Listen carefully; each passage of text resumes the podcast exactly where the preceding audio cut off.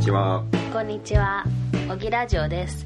小木ラジオは瀬戸内海に浮かぶ人口175人の小さな島、小木島に暮らし始めた家族とその仲間たちの近況報告ラジオです。第9回目の今回は、えー私たちの近況報告です。はい。はい。えー近況報告ラジオなんだけど、ここのところ、あの、ゲストの人たちがうん。来てくれて、そればっかりやってたので、そうだね。うん、ちょっとまあ、その自分たちの話を、報告、近況を報告するっていうのと、今後うん、今後について話すとか、うん。あとそう話してるのが残るっていうのが、少しおろそかになっていたような気もするので、はい。ちょっと原点に立ち返る的な。うん。というのも、あの、きちんと二人でうん。話をしたのは、第1回目だけだから。 その後何してたその後ムカデの話は2人だったけど、うんまあムカデ事件の話だったからであ、まあ、家族で言うとお祭りの話とか夏祭りだね。そうそうそうそ彼う夏以来やってないんだよね。はいというわけそこかでら、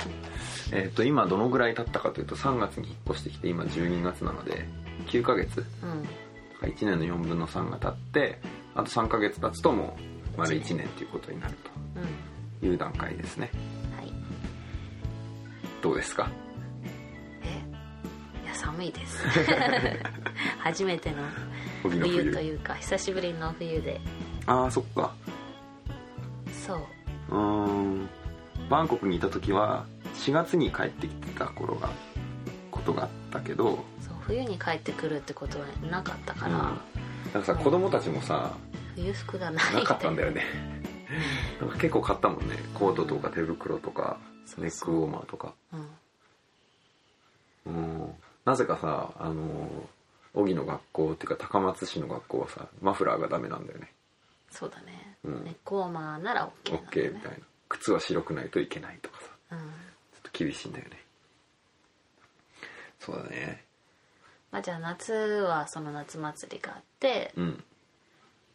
で、えー、秋に入って、そこの、その後は、あの瀬戸芸やってたでしょ秋そうだね。まあ私たち瀬瀬戸戸芸と直接は全然関係ないんだけどね内のうん。秋会議があって、うん秋祭り小木島の、まあ毎年あるお祭りなんだよね、うん秋祭りはうん秋祭りがあって、で今に至る多分ね夏に一回バンコク行ったでしょあバンコク行ったで私がその前にもフィラデルフィアにとニューヨークに行ったでしょ、うんあとだっけそれをね挟むと忙しさがよくわかるなんかいやマリコさんが今言ったやつだとうん、割となんかのんびりしてたなと思うんだけどまあ、仕事の話を仕事を除くとそんな感じになっちゃうからねでも感覚的にはすっごい忙しくしてた気がするもんねバタバタバタバタしてたそようなだねうんまあ秋祭りもそうだけどうん結構大きいイベントうんが毎月1個はあるみたいな感じだったねえ例えばえ例えばだからその出張もそうだけどああはいはいはいお祭りと、うん出張についてはあとだはから今年はうん、ウィーンは何月ある6月とかじゃないそうかじゃあその話はしてないと思ううんだから、えっと整理すると、まあ、これはやりたかったことに近いんだよねうんそのバンコクに行くっていう時に東京とバンコクを行き来しながら仕事ができるようになったらいいなっていう話をもともとはこうしていてでさらに次の国へって行こうと思ったんだけど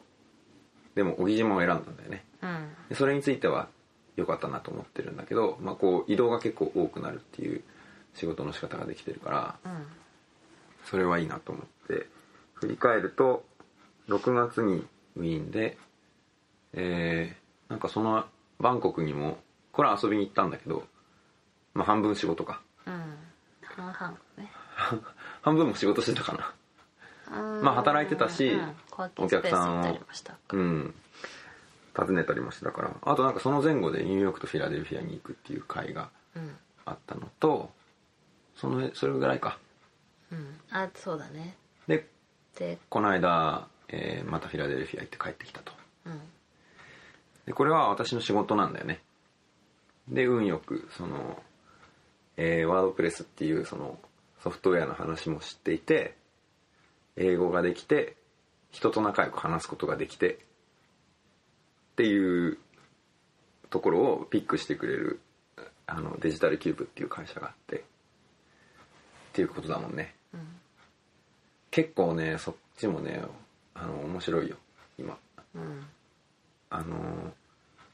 その部分は一緒にやってないけど時々なんかあの翻訳とか手伝ってもらってるけどああ私がねそうそうそうそうそう、あのまあだからそのデジタルキューブっていう会社のプロダクトをえー海外のマイマーケットに対して売るっていう、うん特にアメリカ、うんまあ、英語圏に対して売るっていうのをやっていて、まあ、大きなイベントがあるとそこに、まあ、ブースって言って机があってで後ろにでっかいバナーっていうのなんていうの垂れ幕っていうか、うん看板うん布なんだけどさ、あのねでそれが置いてでなんか配りながらうん喋るみたいな、まあ、なんか展示会そうだねが併設されてるような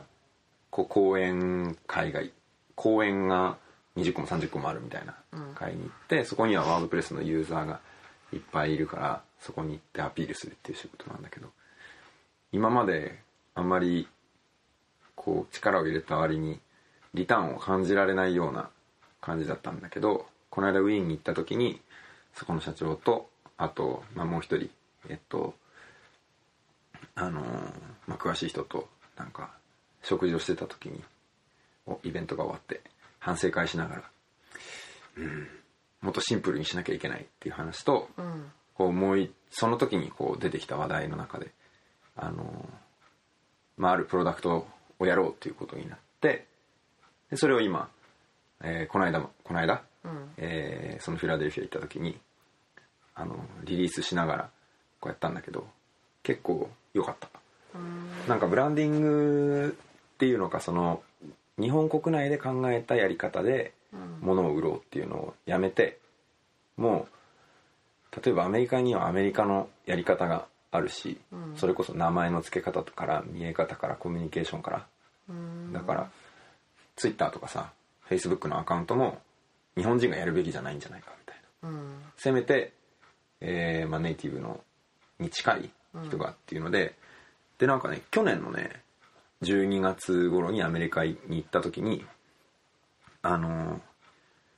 僕らのプロダクト、その、その当時のプロダクトにすごい興味を持ってくれた人がいて、うんでそれは AWS ってあの、Amazon Web Services って、あの、本屋の Amazon あるじゃん。うんあれの、えーコンピューティングのリソースを借りる。 まあ、要するにいろんな計算してるじゃん。Amazon のウェブサイトって超早いのね。うんどっから見ても超早いし、落ちないし、うんサーバーじゃないのサーサーババーーの名前じゃサーバーのサービスの名前じゃない AWS って私そうなのかと超ざっくり言うとそう。思ってただけど、ホームページを置くだけみたいなサーバーじゃなくて、うんうんこのサービスがいろいろあるのよサーバーの、サーバーってサーブするものっていううんサーバーなわけじゃんなんだけどそのサービスがいろいろあってウェブサーバーだけじゃなくてなんか計算だけ得意ですみたいなへえなんかプログラムだけ置いといたらうんなんかのきっかけでそれがボンって計算だけして結果を教えてくれるとか、あとデータベースだけのサーバーとか、うーんえーメッセージングだけをやるサーバーとかネットワーク、その例えばアメリカの東京にデータセンターがあるサーバーサーバーってコンピューターだからさ、東京にサーバーがポンって置いてあってニューヨークからアクセスしたら基本的には海潜ってデータが行くわけだよねうんなんだけどそうじゃなくてなんかそのネグローバルなネットワーク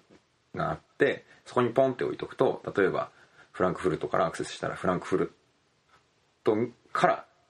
そのデータが届くみたいな風にすることができるんだけど、まあ、そういうものすごいいろんなサービスがうんあるっていうのの総称が AWS なんだけど、んでそれとワードプレスを組み合わせたサービスで面白いサービスをちょっと思いついたのでこの間リリースしてきたんだけど、あのーするっていうことになって僕もそこにの場にいたんだけど、うんそうでキックスターターを始めて キックスターターは何なんですかあれはですねクラウドファンディングですねうん、アメリカのうんクラウドファンディングみたいな感じそう多分ね一番有名なのそうってそう私が一番初めて聞い一番最初に聞いたのはそう要するにへえお金が何かをするのに必要です、うんで元手がいりますみたいな時に、うん先にお金を集めちゃおうみたいな話なんだよねでその時に投資じゃんそれって投資を募るんだけど、みんなに集うあのお願いしますってなんか元気玉みたいな感じであの誰かすごいお金持ちの人に説明してっていうんじゃなくて大衆に向かってうんこういうアイデアがあるんで賛同する人は例えば100ドルずつ出してくれれば100人いれば1万ドル100万円じゃんうんで、えっとスタートすることができてみんなのところにも商品が届きますみたいないう仕組みなんだけど、まあ、それを今度のプロダクトでもやっていて、うんでその時に思ったのがやっぱブランディングですよブランディング、私の今回の学びはブランディングです ね古き古い言葉だけどさ、で私もウェブの仕事する前にそれやってたじそうだねゃんうん、印刷物とかうん、ウェブサイウトェもブサイトとかロゴとかねうん、のそのプロジェクトマネジメントみたいなことやってたけど、今回が一番しっくりきたえでなんかその名前をねそのはまあちょっと小難しくなるけどワードプレスのウェブサイトをスタティック性的なものにするっていうサービスなんですよーうんでスタティックプレスプロって呼んでたのねそれまではうんだけどこれにシフターっていうものをシフトするとか考え方をシフトするとかうんいうシフターっていう名前をつけてうんシフターのなんかこのキャラがいるんだけどうんこの細かいブロックで出来上がってる顔これはすごい動くんだけどこの人シフターって名前なのねそれも意味があるの一個一個がえっと一つ一つに意味があるっていうよりもバラバラのブロックが組み合わさってああそう一つになるよみそたいうななってるっていうさまああのこっちが届けたいと思ってるやつがすごく抽象的にあれしてるからそれがいきなりお客さんに伝わんなくてもいいロゴなんだけどとにかくさこのピンクと紫で白の文字でちょっとグラデーションがあって顔があってバーンみたいなさ、でっかい看板とかを持ってったわけでそれがさまあ会自体は2日間あったんだけど、うん1日目の夜にこう今までそのメディアの人とかとも仲良くずっとしてきてて、うんいろんななんかコミュニティのニュースとか日本の情報とかを教えてたのが、まあ、実るような形でそのニュースになったのよそのシフターっていうのを日本から来たデジタルキューブがうんアマゾン n ウェブサービスとワードプレスを組み合わせた新しいプロダクトを昨日ローンチしたらしいみたいなのが今日ローンチしたらしいっていうのが1日目の2日目2日間イベントの1日目の夕方に出たのよバーンって。うんそしたら2日目は結構こうあ読んだよみたいな感じの人とか、1日目に説明をちょっと聞いて2日目にもう一回聞きに来る人とかうんがいてその時に2日目のお昼ぐらいからこうシフターについて教えてよってお客さんが言ううんパターンとかあとなんかもうこの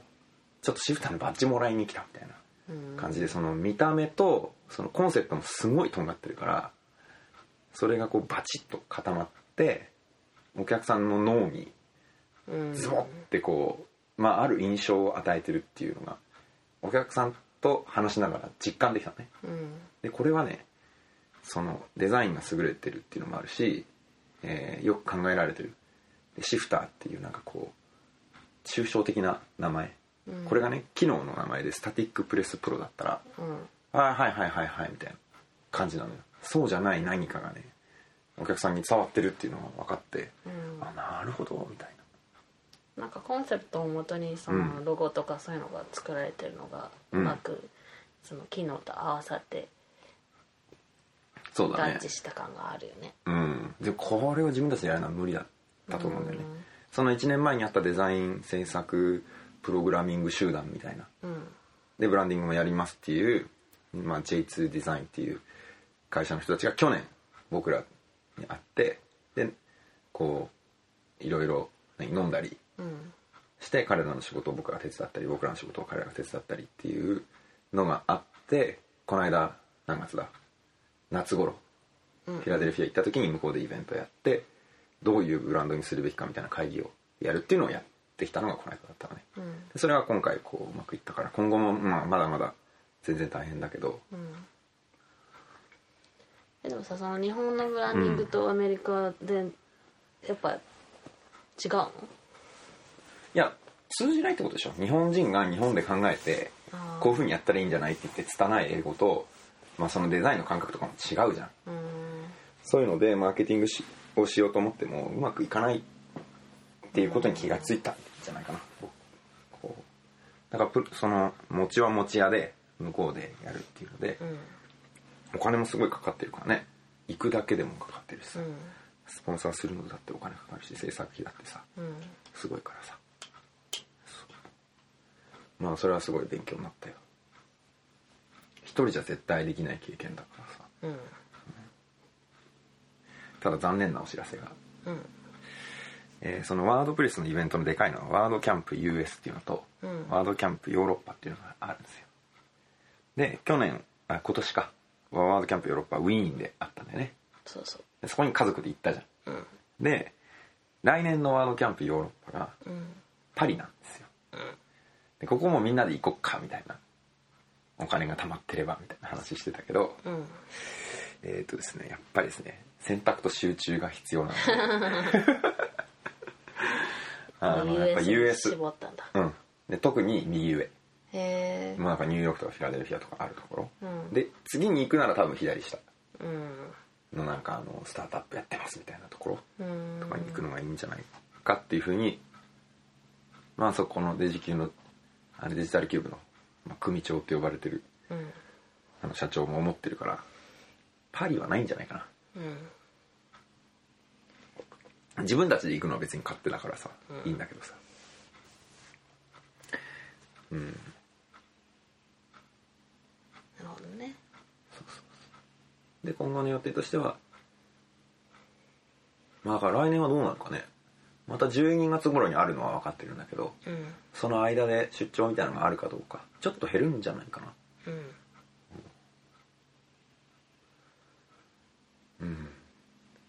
でバンコクに行ったのは旅行だったんで半分旅行半分仕事仕事うんで子供たちをなんかサマースクールっぽいところに入れてみるみたいそう1週間ぐらいいたから、なうんただ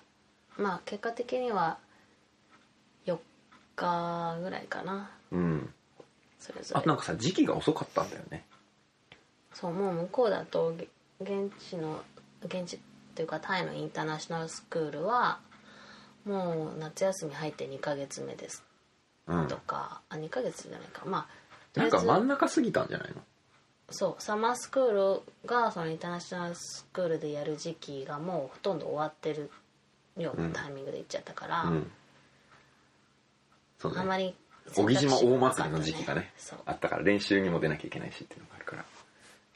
お祭り終わってすぐ出たんだもんね翌日かなんかに出たそうそうそううん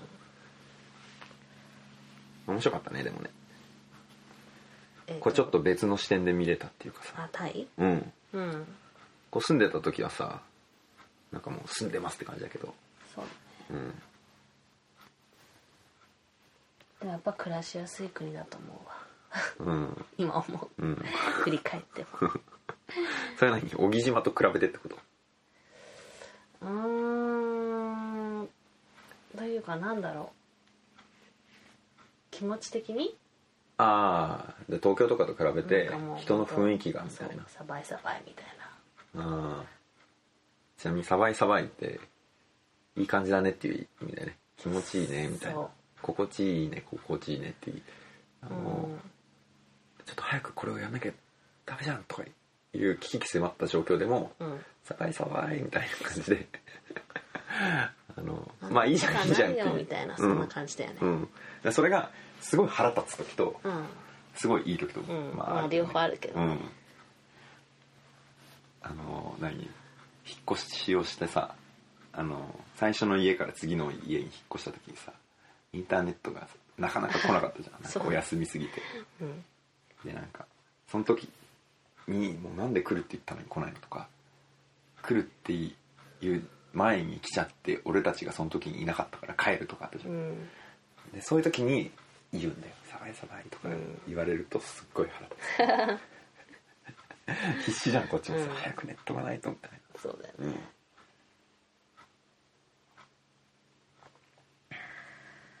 で、えー、と今度2月にまたバンコク行きますはいいってらっしゃいそれはワールドキャンプバンコクがあるんでねうんそれはもう本当にコミュニティを応援しに行くみたいな感じでうん行くんだけどそれもでも私が向こうにいバンコクに行った時にコミュニティがなかったんでね最初はねそ一回あったんだけどううんなんかちょっと崩壊しちゃったというかそのリリードを取る人がいなくて何も起こってなかったみたいな感じだったでしょそうワードキャンプバンコクっていうのが2008年と9年に実はあったらしいのようんだけどそれはなんかでかいどっかの法人がやっててその法人がフォーカスをワードプレスから外した途端になくなっちゃったんだうよね、んだからそれは多分ねあんまりコミュニティっぽくなかったのかなとかちょっと思う、とかそういうなんていうの熱心な人があんまりいなかったとかうんでその後小さいなんかこうミートアップっていうまあ数十なん、まあ、じ10人とか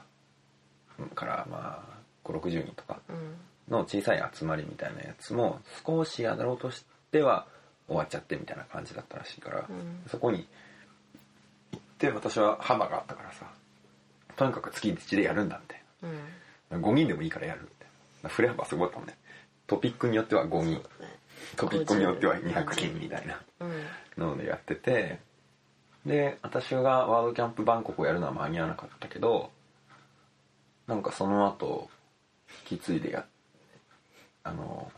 やってくれる人がワードキャンプもやるってことになってうんなのでこれはちょっと様子を見に行かねばそうだねうんあすごいいいよねうんやっぱそれがあるだけでだいぶそれなんかね日本の様子を見てるとうんその何開発者の人とかもデザイナーとかいろいろワードプレス関わる人いるけど、うんやっぱモチベーションとかねうん全然違うもんねあ何そ違こにうだろうなと思うあ参加する人たちがそううんやっぱみんな楽しんでやってる感じがすごいするからなんかえ日本の人たちもでも楽しんでやってるでしょあだから日本の人たちがやそういう風に楽しんでやってるのあをー見てるから、はいはいはいそのタイでそういうのが、うん今回ワードキャンプ大きいのやって、うんでそこでまた多分勢いづいてどんどんこううんうん大きくなってったり他の国でもとかさなってったりするでしょ、きっうんうんうん特にねバンコクはねやっぱ立地が良くて、うんアクセスが良いいいんですよとうんでワードキャンプヨーロッパっていうのがあるけどじゃあアジア版はないのかみたいな機運がうんちょこちょこ高まってあ分かった思い出したシンガポールも行ったじゃん私ワードキャンプに、でその時もなんかそんなような話があってうんでただね面白いのはワードキャンプアジアをどこがホストするのかっていううんで、まあ、バンコクがいい理由は、まあ、どこからも近いうんかつビザ問題とうんホテルの料金なんですようんこれがすごい条件がめちゃくちゃいい例えばシンガポールって高いのよ、うんホテルとかがでビザはまあまあ大丈夫か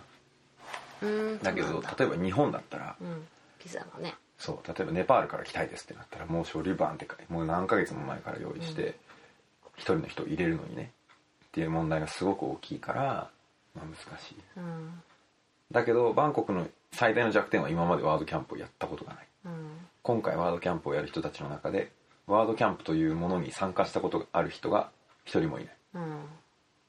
確かにねうん、で私が思ってるのは彼らは彼らのワードキャンプっていうかそのイベントをやって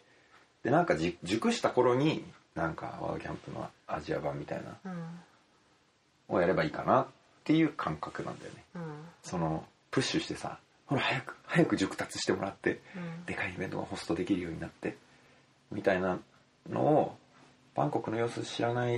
例えばねその他の国インドとかさ、うんシンガポールの人とか「あバンコクいいんじゃない?」みたいな問題は彼らが未熟だから俺たちが教えてやらなきゃみたいな感じなんだけどうんなんかそんなこうなんていうのグイグイやってもさちょっと違うかなっていう気はしてるからうん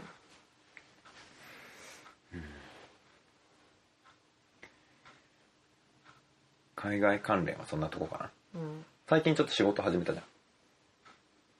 海外関連うん、ワードプレスのプラグインを翻訳して日本語にするっていうさうん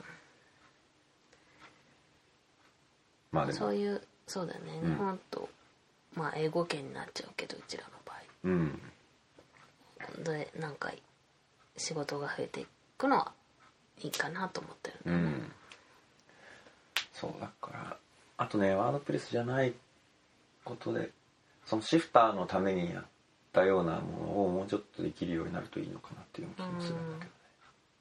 結構あるんじゃないなんかそのよくさ IT 系ってやっぱアメリカがうん主流っていうか発祥で、うんそれが他の国へみたいなイメージがあるけどど、あのエヴァンジェリスト枠ってやつでしょそうそうそう、なんだけど、うんまあ、日本のものをもっと海外へって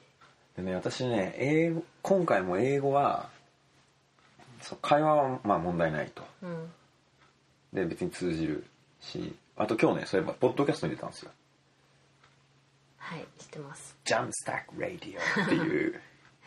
アメリカでそう配信されてるやつなんだけそうそう西海岸のうんこうスタートアップの、えー面白ウェブ制作用モダンツールみたいなどうんのを作ってる人たちで、でそれに出たんだけどまあそこも別に聞き取りはいけるけどで喋るのも、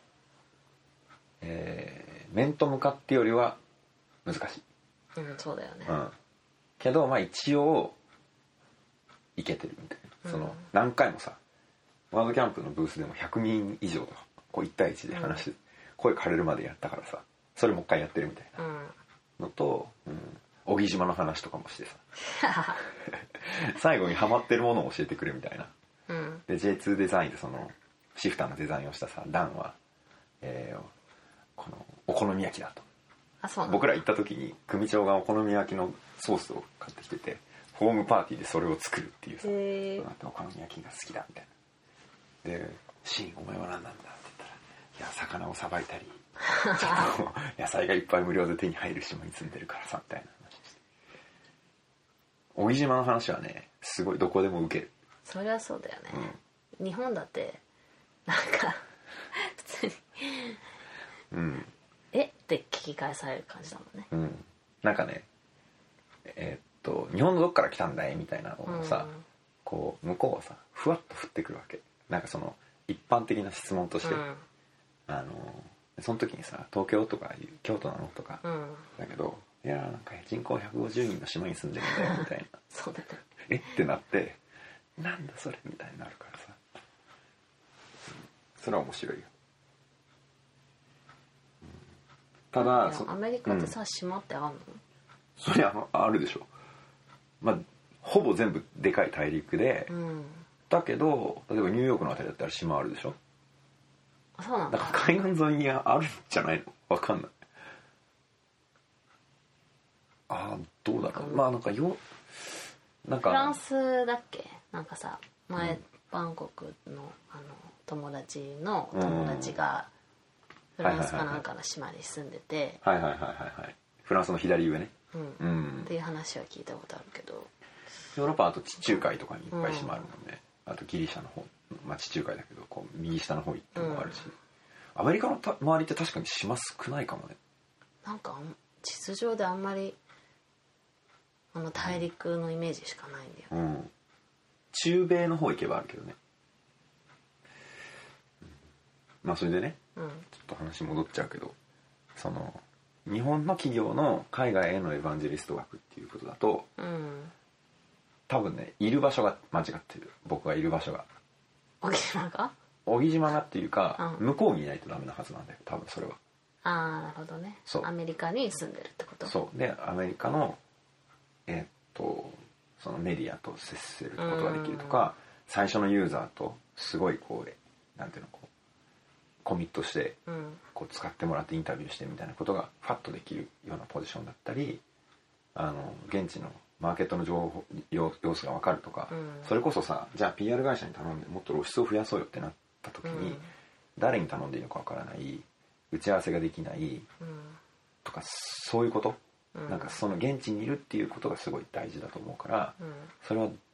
難しいなっていうふうには思った。まあそうだいちいちね、うん出張して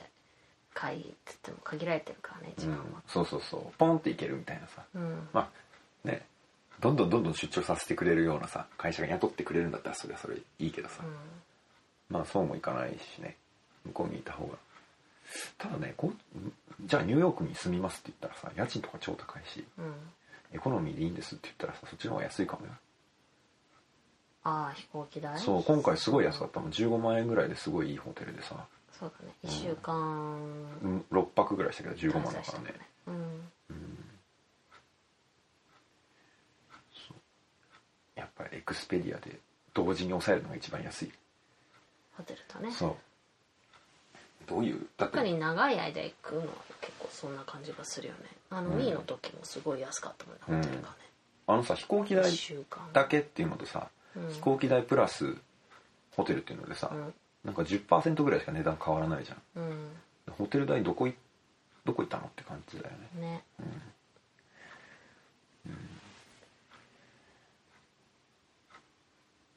そんな感じかなはいなんかでもエヴァンジェリスト枠はいい気がする、てか合ってる気がする逆もあるんだよだから海外のプロダクトが日本に入ってくる時の、まあ、今の、うんそのだから日本をベースにしてるってことを考えるとそっちの方がまあきっといいんだろうけどねうん、あとやっぱりね言葉とかうん文化を知るとかそういうのはこう日本でやる方が得意だろうなって気がするでもそれにしては私も別にプロフェッショナルじゃないじゃうんんだから割となんか1年こぐうらいしかそう中途半端なんだよねとはいえす今回はだからそのワードプレスも分かっててうん英語も喋れて、うん、っうんていうのでやってるじゃんそうあとワードプレスの人たちにちょっと友達が少しずつ増えているじゃん、うんそのインフルエンスする人たちの中にもだからその顔が通じるとか、うんそういう利点も少しはあったと思うしあとやっぱりその J2 デザインっていうその強力なパートナーが見つかってうんこの武器をどんどん渡してくれるからうんでなんか私はキャラがキャラでいくみたいなさうんこう詳しい話もできるんだけどなんか楽しそうにしてるみたいなうんいうようなところとかが合わさってだからこんなにマッチしたところはあんまりホイホイ出てくる気はしないけどね。うん、やっぱり AWS のさすごい人であの小島さんっていう人が見に来てくれたんだけどさ感想がさそのお客さんが超フレンドリーだみたいなで他のビジネス展示会とかだとこうきついんだよね多分みんなへえこうビジネスマンが来てビジネスマンに売り込むみたいなさあーこっちはコミュニティにこう,、うんこう面白いプロダクトを持ってやってきたんでちょっと話聞いてくださいみたいなぐらいの感じでいけるかうんらうんもっと商談っぽいんだ他のところそうそうそうそうあこっちだとさもうさ「How are you doing?」みたいな感じで始まるからさ「いやいや」みたいな「Tell me about this」みたいな感じでうん始まっていくからうんなんかあんまりこう売り込みすぎるのも良くないし、うん相手の話も聞きながらみたいな感じのコミュニケーションを取るんだけどそっちの方が難しいんじゃないうん、うんでもそれのそっちの方が得意じゃん私はうんだけどこれがこうビジネスですとうんいう感じになってこうもっと商談っぽい感じとかうんこうビッグマネーが動く中でいかに相手の心を掴んでみたいなさうんこうなってくるとまた話違うんじゃないかなっていう気がするうんすっごい冷たくされたりするかもしれないじゃまあそうねん、うん、日本から出てきてさ何も分かってない人が展示会行ってさうんそれは辛いかもしれないよねまあ基本みんなそうだよねウェルカムだもんねなんかオープンだしすごいうんそうそうそうとりあえず仲間だっていうところから始まるからさ、うんじゃあそんなところかそんなな感じかな荻では最近は何をしているのかとい沖ではね、う、うん、やっぱあれじゃない納屋の回収そうだねやっていること事務所とにしいよえうばっていううんうんなんかもっと早く終わるかなと思ったけどやっぱ大変だねそうだねうん今はどんな進捗なんですかえっとですねまあやっぱり強調すべきはどこから始まったかのということを強調するべきだと思うんですよっていうのは工事がねそう今はまあしょ進捗を超簡単に言うと、うえっと事務所まあ直方体の事務所だとさ床があって壁が4面あって天井があるじゃん、うんまあ屋根とさそれで言うと、えー床が半分できてて、半分っていうのはその一層目ができてて最後に仕上げをしなきゃいけないんうんで壁が 4, 4個あるうちの1個だけできてるみたい一個だけできてるってどこができてるなのうーんとだから納屋側あーその向こう、うん、神社じゃない側ができてるんだけど、あのじゃあ今貼ってある何合板うんうん、はあれは仮のものですあ仮のものなんだそうそうあれは外すから、まあ、ちょっとこう聞いてる聞いてくれてる人たちに説明するとうちは小木島の上の方にあってうん敷地が結構広いんだけど母屋って言って今住んでる家があってでそれの他に結構でかい納屋があるんだよねうんでこれが多分築100年とかなんだと思ううんっていうかさ最初最初はそこに住んでたんだよねそうそうそうで今日なんか陶器の話とかしててさどうも明治40何年にあのなんとかさんっていう人が売買の末手に入れたっていうのが最初に陶器されたみたいなでまあそれがあってそっちは最初母屋だったんだけど畑になってたところに今僕らが住んでる母屋うんを建てた時に納屋化したっうんていうところで昔はかやぶき屋根のすごいいい感じの家だったらしいなへえでだからまあ虫が入っあのシロアリが入ってたり、えーまあ、基礎がちょっと緩かったりしてこう直しながら使うみたいなうん感じをしてるんだけどでまだ床が半分うん壁が4分の1未満みたいな状態なんだけど、えっとそれそれを言うと進んでないように聞こえますがもともとはうんもっとすごかったじゃん。そうだこうね物がすごく多いっていうさ状態から始まってるから、うんその物をなんていうのこう出すみたいなとゴミを出すので半分終わったようなものだからさまあ、納屋と納屋もあのこっちの母屋と同じような状況だったからねうんうんまずゴミ出しから始まって、うんうんえーでそれでなんだっけ何したんだっけ一旦スケルトン状態にしてたよねそうそうそうそうそだから全部床を、ううん、えー剥いでまりちゃん土壁ってわかるわかるよこれじゃないよ向こうの方にこれ砂壁でしょそうどこの こと土壁ってなんか竹が そうそう生えそうそてうてそれに土をペタペタそうそうそうそう張った感じのうん壁でしょ、そうあれもさ例えば一軒要するに遠いけどではいいんだ畳をうん縦に起こしたら壁になるうんじゃん、それが天井まであってあの幅うんで地面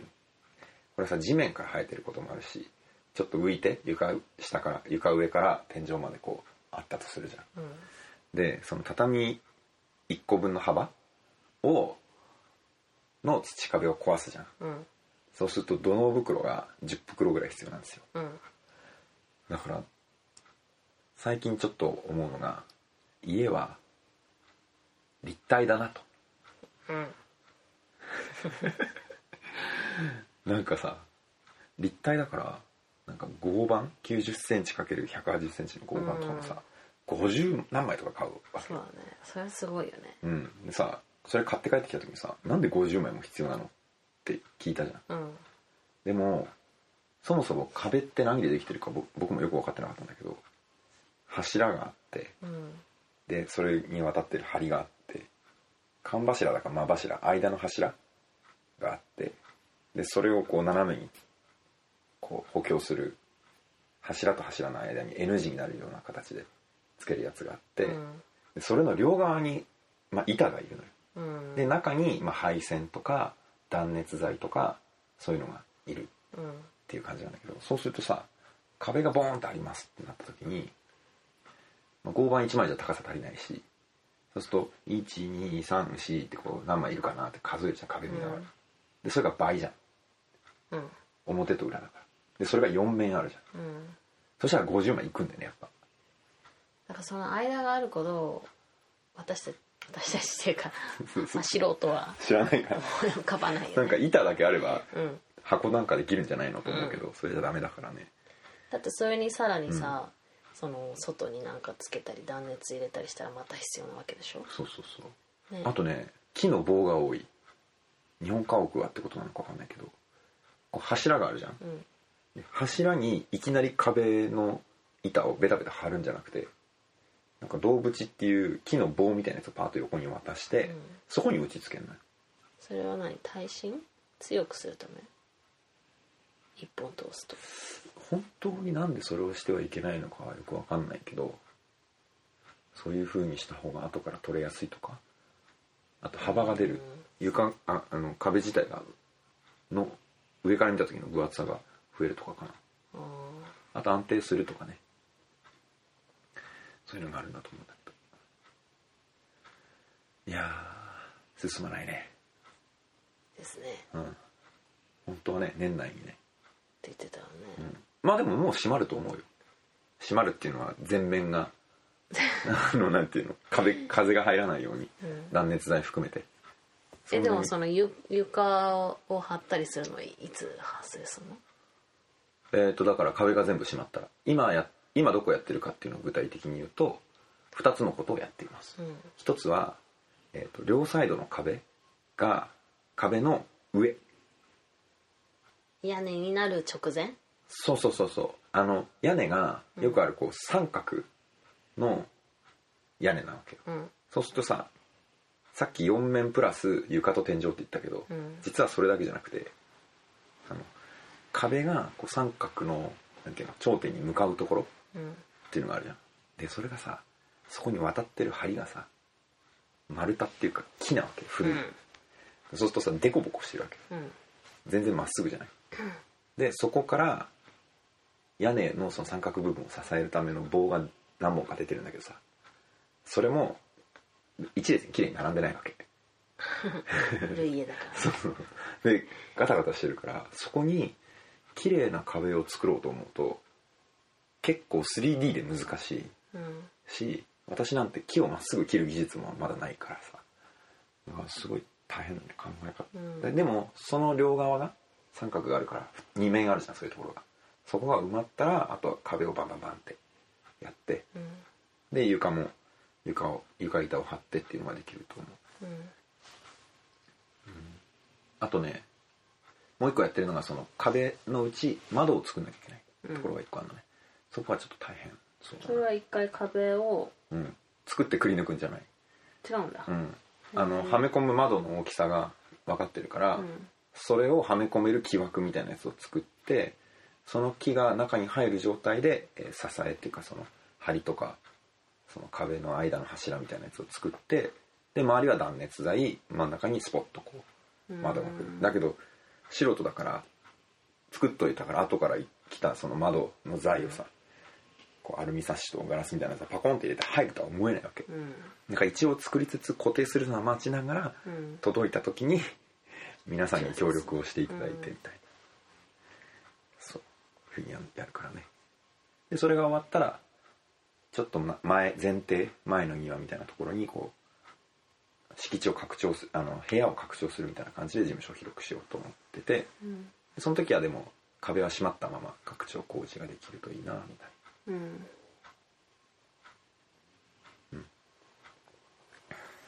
そんな感じかな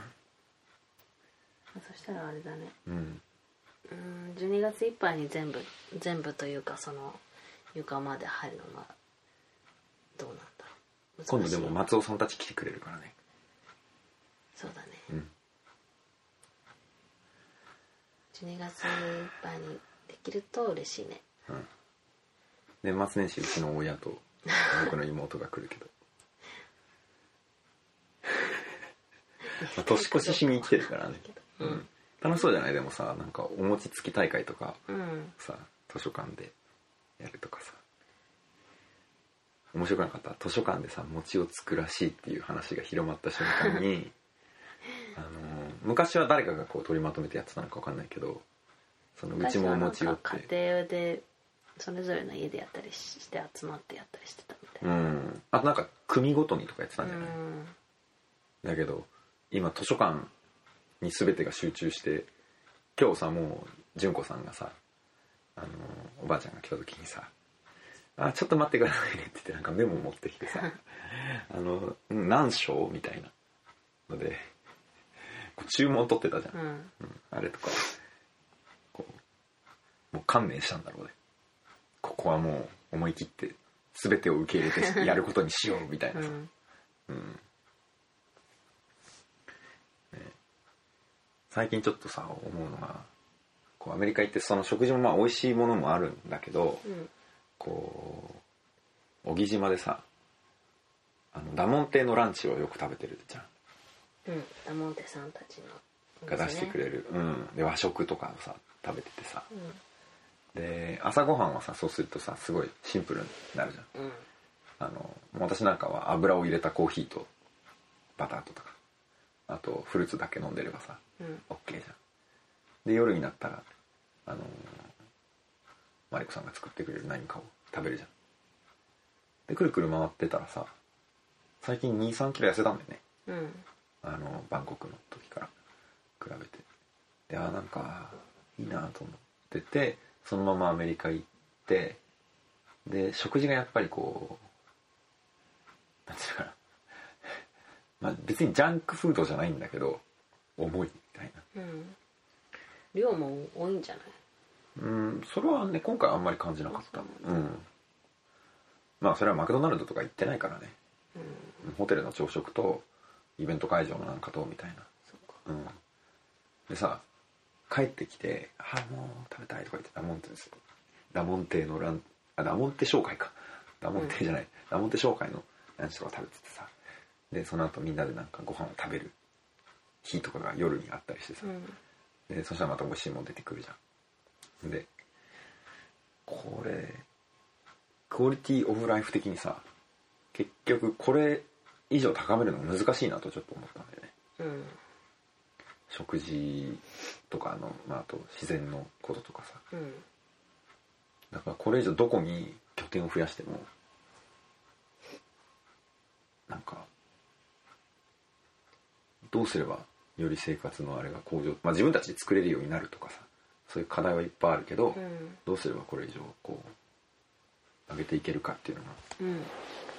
見つかんないなというのをこの間帰ってきた時にちょっと思った。そうだよね野菜もね結構やまあ一応なんか野菜今畑が今放置されてるからねうんあれだけどおばあちゃんにもらったりとかうん、そうだねしてで魚はいただいたり、うん魚もいただいたり してうんねえまあそんなとこかなう早く事務所を作って仕事にさらに集中できるようになるといいかなって気がするけどん、うん子供たちはどうですか子供も元気にしてるよねうん風邪も聞かずひかず、うんまだ病院かかったことないもんね、うんなんかさあのーやんちゃになったっていうかあの活発になったよねうんなったバンコクの不満はやっぱり外で勝手に子供が遊べないうんプールに連れて行くなり遊び場っていうさ、なんかこ室内のうん遊ぶ場所、う、うん、に行ったりとかうね、しなきゃいけなかったからそういう意味ではもう勝手に遊んでるからさいいよねうんうん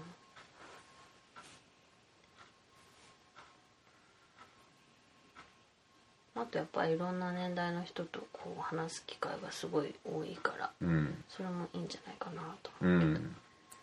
なんかその本当にバンコクの時は親対子供みたいなその、うんかすごい核家族みたいな感じがしてたけどうん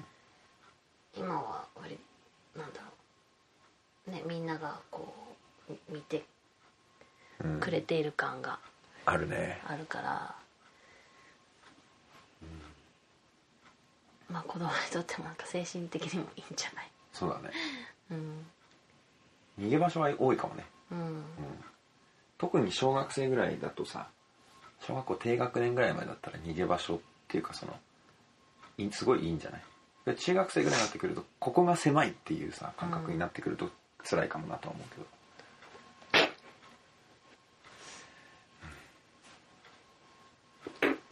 そんなところかなはいじゃああとちょっとねそうだあの、まあ、軽くいあの言いたいなと思ってたのがあのウェブサイトをちょっとね整備したんだよね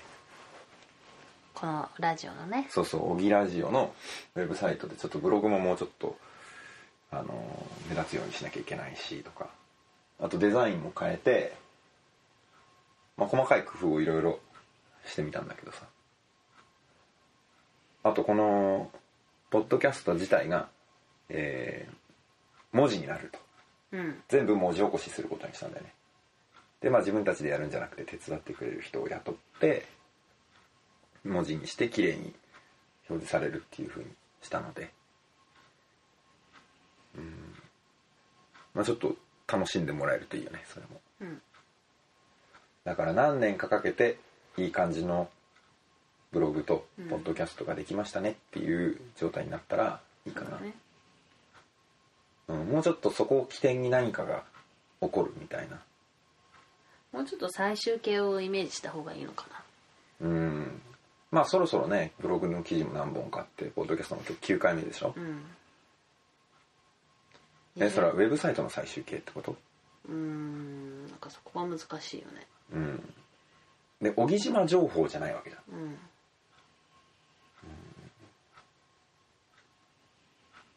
そうだねうん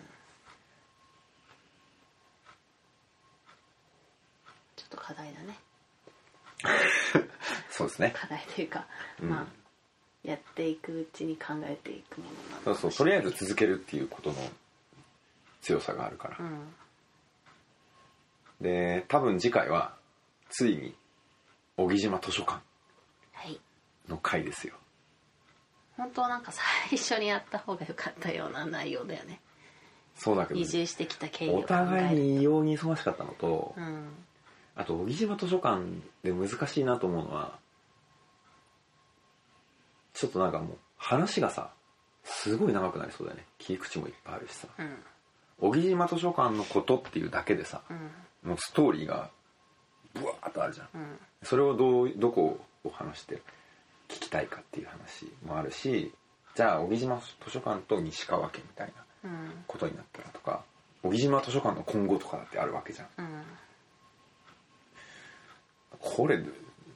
2回ぐらいに分けたって終わんないよそうねうん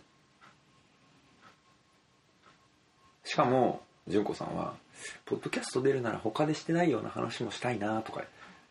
言ってくれてんだけどさうんそこ行く前にまず基本情報のところもあるじゃんだからうんそうだねうん、それかもうあのリスナーの皆さん小木島図書館についてはウェブサイト見といてくださいって今日言ったから、うん見てる前提で話せるのかとかさうんそういうわけにもいかないじゃそうだねん、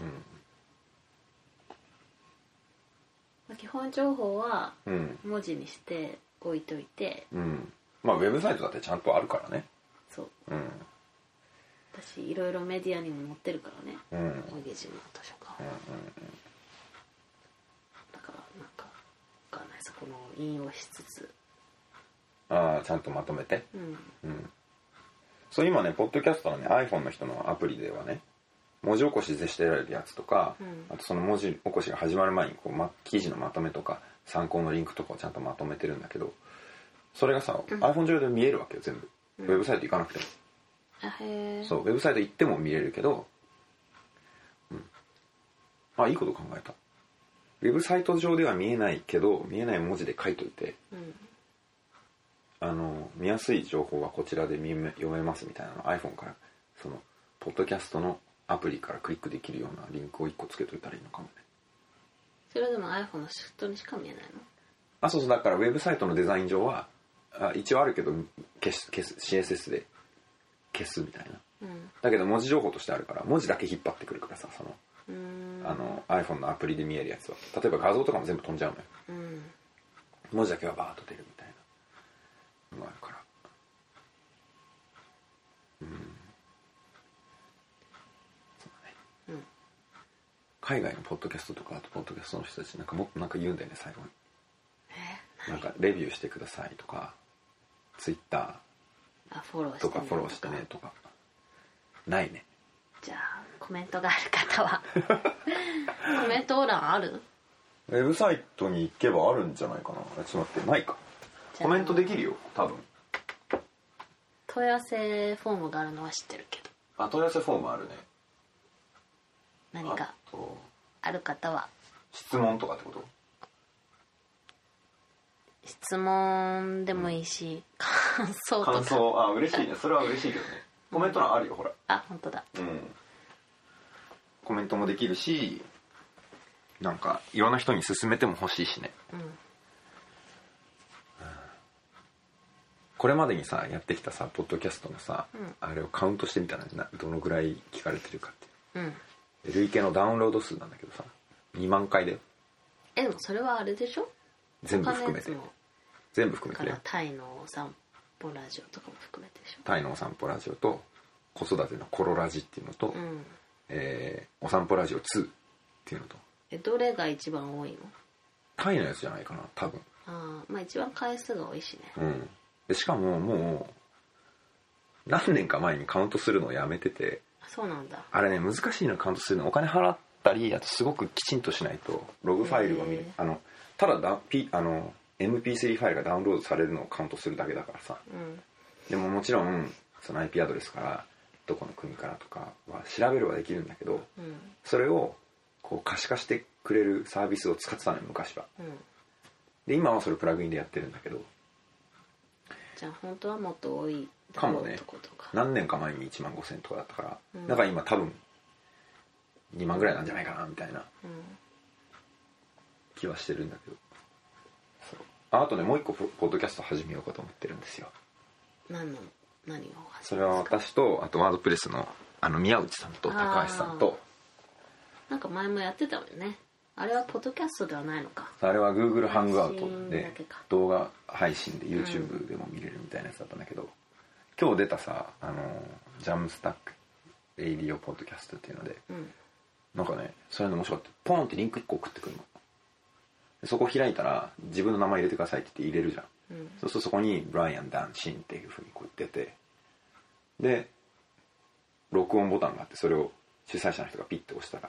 録音が始まるのああその離れててそうそうそう記そう録するようん方法のやつねそうで一人一人の声が別々に保存されたやつが主催者のドロップボックスにポンって入るのねうんだからこれのいいところはスカイプとかで経由すると結局話しながら自分の声だけ相手の声を除いて保存したやつを後で編集で組み合わせるっていうやり方になったりうんあるいは自分に聞こえてるこっち例えば私が録音する担当だとすると相手の声も含めて録音するとお互いの声の大きさが違ったりとかうんするからそれを解決してくれるんだよね、うんで例えばさじゃあゲストでまあうちらだってありえないけどじゃあマット・マレンベックが来てくれますと、うんこう VIP ですよ VIP の人にさスカイプやってもらってでこのソフトをインストールすると自分の声だけ取れるんで取ってもらってドロップボックスに置いてくださいってうん言えるっていうことでねうんそんな面倒くさいことするならじゃあいいよってなるっていうのを解決する、えー、ゼンカスター .com っていうのがあってそれを見つけたのであ簡単にできるじゃんと思ってやろうかって言ってるからそれは何技術系の話をするそうそうそうそう今ないからね日本国海外はねすっごいいっぱいあるの10個ぐらいあるワードプレスワードプレスだけうんそうビジネス寄りとか超技術寄りとか、うんコミュニティの話とかニュース系とかいろいろあるからさうんうん IT 系のポッドキャストとかはないのあ日本に、うんあそれはいっぱいあるうんうん、例えばデザインよりの話とかあるいはもうもっと開発者のためのものとか、最新の技術を使ってみたみたいなやつとか多いよ、いいんじゃないなんか前やってたやつもうん、なんか割と評判良さそうな感じがしてたんだけどそうね続かないんだ よねただね長いんだよねそうてかね今回もねもうねはいもう1時間になりますうこれはね30分だよねんうん頑張ろでも2回に分けるのもなんか変だしねう難しいよねちょっとねなんから話題をうん、テーマをもっと絞って今日だった細らかくし海外の話と事務所の話両方しちゃってるじそうそれを1回ずつに分けてゃん、うん、やった方がじゃ聞く人もその方そうがだねやすいいよねきっとお散歩ラジオですって言うじゃんうんその後そうだよあの第何回目の今日今回は、えー最近のあの海外の仕事などについてですうんって言えばよかったんだよねそう近況報告っていうざだからそれはうちらが回数をやってないから溜まっちゃってるからいけないんだよねうんもっとこまめに取ればいいのかそうですはい頑張りましょうというわけではいじゃあまた次回はいは図書館の話ということで多分ね、うん長くなりそうだけどだからそれさ1回目は図書館についてあみんなで話を聞いてみようっていう感じすればういいんだよんねじゃあそうしようはい、ありがとうございましたはーいさよならはーい